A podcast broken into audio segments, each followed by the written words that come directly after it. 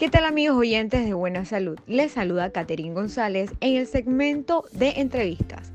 En esta entrega nos acompaña el nutricionista agrónomo Davis Howard, aportando sus conocimientos en el campo de la agronomía con el tema efectos de los pesticidas en los alimentos. Abordaremos temas sobre los tipos de pesticidas, las evaluaciones en el campo y consejos de nuestro nutricionista invitado. Bienvenido. Hola, ¿qué tal? ¿Cómo estás? Eh, agradecidísimo por esta invitación al programa Buena Salud para hablar sobre este tema importante sobre los efectos de los pesticidas a los alimentos que muchas personas necesitan saber para evitar esas posibles enfermedades que estos puedan causarle. Sí, mi nombre es David Howard, soy egresado de la Universidad Latina de Panamá y en el campo ya tengo 8 años de experiencia como nutricionista agrónomo y bueno, nuevamente reiterar mi agradecimiento por esta oportunidad de estar hoy aquí en el programa.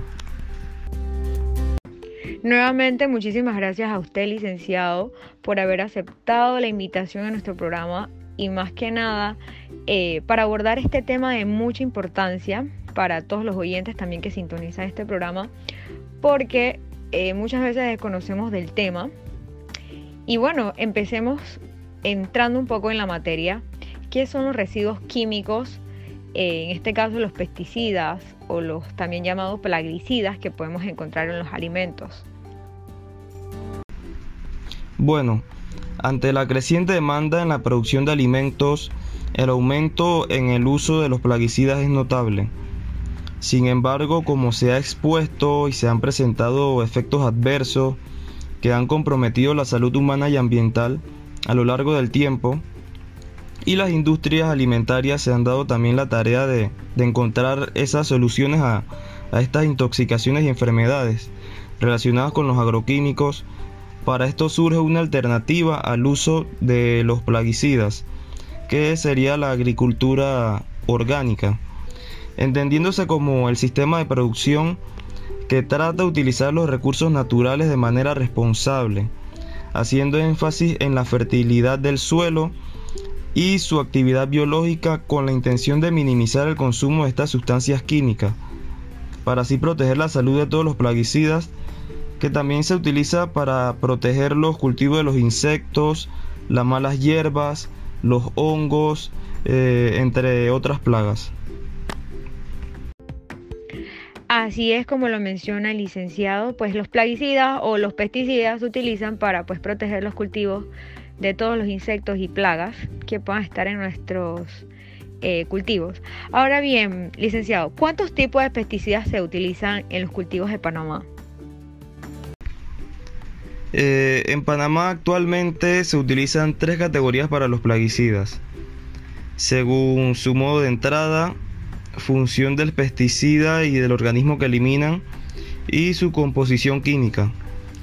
Eh, bueno, entre las plagas Pueden ser insectos, patógenos de plantas, maleza, moluscos, aves, mamíferos, peces y microbios que compiten con el ser humano por comida, destrucción de propiedad, propagación de, enfermedades o por ser simplemente considerado una molestia.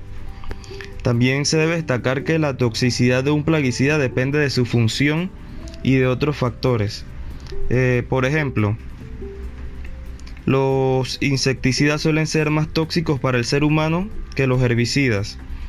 Además, el mismo producto puede causar efectos distintos en función de la dosis. Esto quiere decir que a la cantidad que está expuesta la persona en este caso que se consuma. Otro factor importante puede ser la vía por la que se produce la exposición, ya sea la indigestión, la inhalación o simplemente por el contacto directo con la piel. Licenciado, usted toca un tema muy interesante. Usted menciona que se puede producir una exposición, ya sea por ingestión, inhalación o hasta por el contacto físico o el contacto de la piel con este tipo de, de químicos. Los cultivos aquí en Panamá se someten a evaluaciones científicas previas antes de aplicar todos estos químicos a los cultivos. Sí, claro. Tanto como las personas que aplican estos productos en cultivos, o en los hogares o en jardines deberían protegerse adecuadamente y las que no participan directamente en estas actividades deberían aún así alejarse de la zona durante la aplicación y en el periodo inmediatamente posterior debido a que deben cumplir con los reglamentos sobre los plaguicidas, sobre todo con los límites máximos de residuos. Eh, las personas que cultiven para el autoconsumo también deben seguir las instrucciones de uso de los plaguicidas y protegerse ya sea con guantes o con máscara siempre que sea necesario.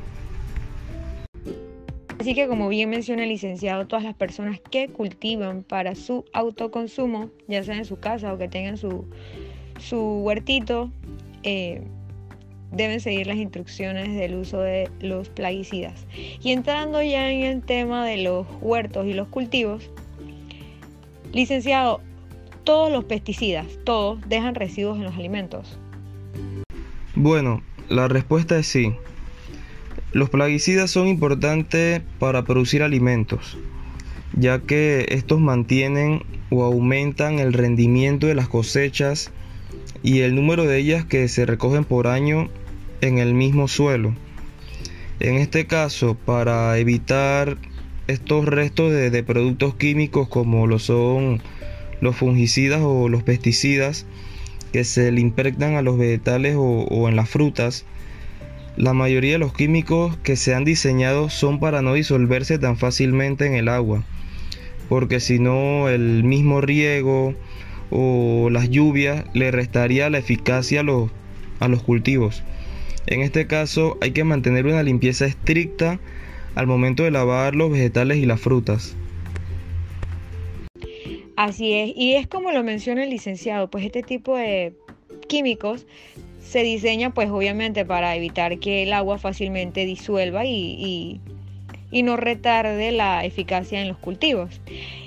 Bien, licenciado, ¿qué opina usted como nutricionista sobre la poca información que, se le brinda al, oyente, al, al público, al consumidor, sobre la manipulación de los residuos químicos en los alimentos? Bueno, yo siempre le aconsejo a la gente que más allá de la poca información que se le brinda a las personas sobre la manipulación de los residuos químicos que existen naturalmente o químicamente añadidos a los alimentos, siempre hay que tomar las medidas necesarias para asegurar los alimentos. Estas charlas o información de este tipo llegan en muy poco porcentaje. Por ejemplo, solamente se imparten estos temas cuando hay que solicitar permiso de manipulación de alimentos o los carnés blanco y verde que suministra el Ministerio de Salud, el MINSA. Pero bueno, tocando este tema, se debe concientizar más a los consumidores sobre este tema que es muy importante.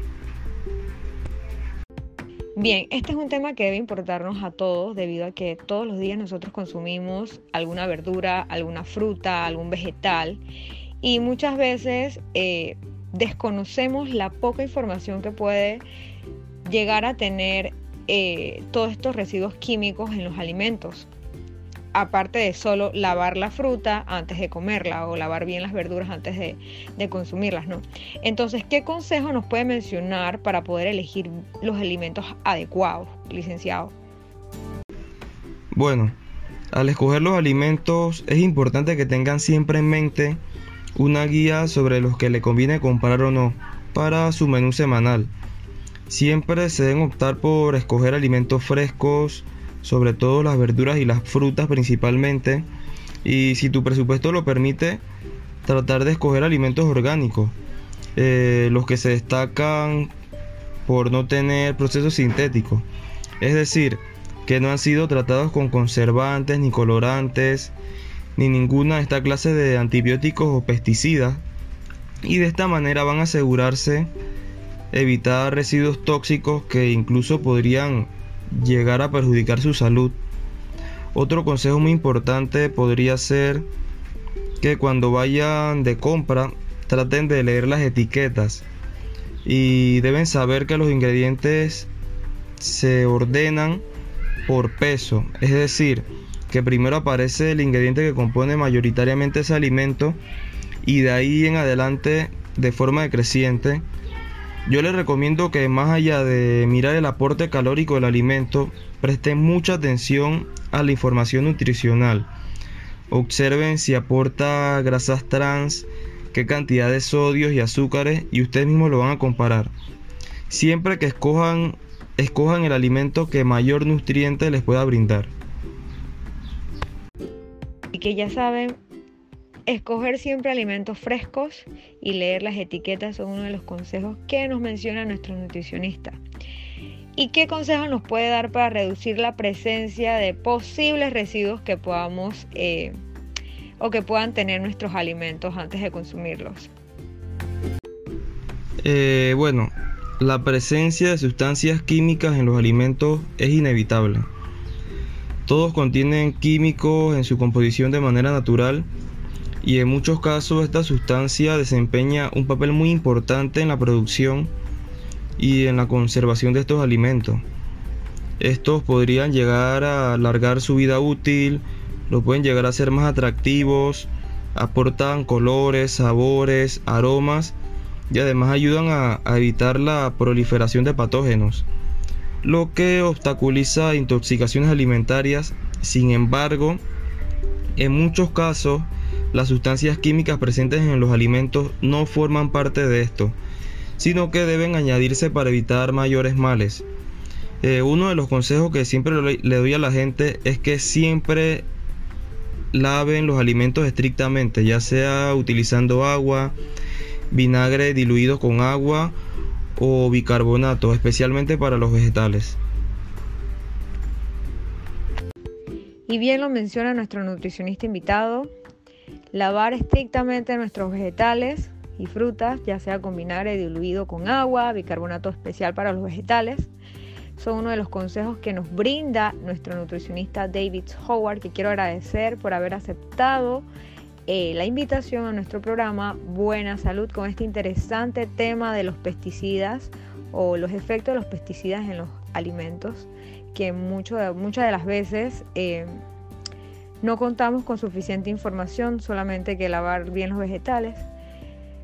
Y muchísimas gracias por haber aceptado, licenciado. No, gracias a ustedes por esta invitación al programa, súper agradecido aquí en Buena Salud. Espero haber aclarado las dudas de, de las personas sobre este tema que es súper importante y recuerden siempre que vayan a consumir los alimentos deben de lavarlos antes para evitar así las posibles enfermedades que estos puedan causarle. Así es, oyentes, así que a lavar bien sus alimentos antes de consumirlos. Y sin más preámbulos, me despido de ustedes, Catherine González, de este su programa Buena Salud.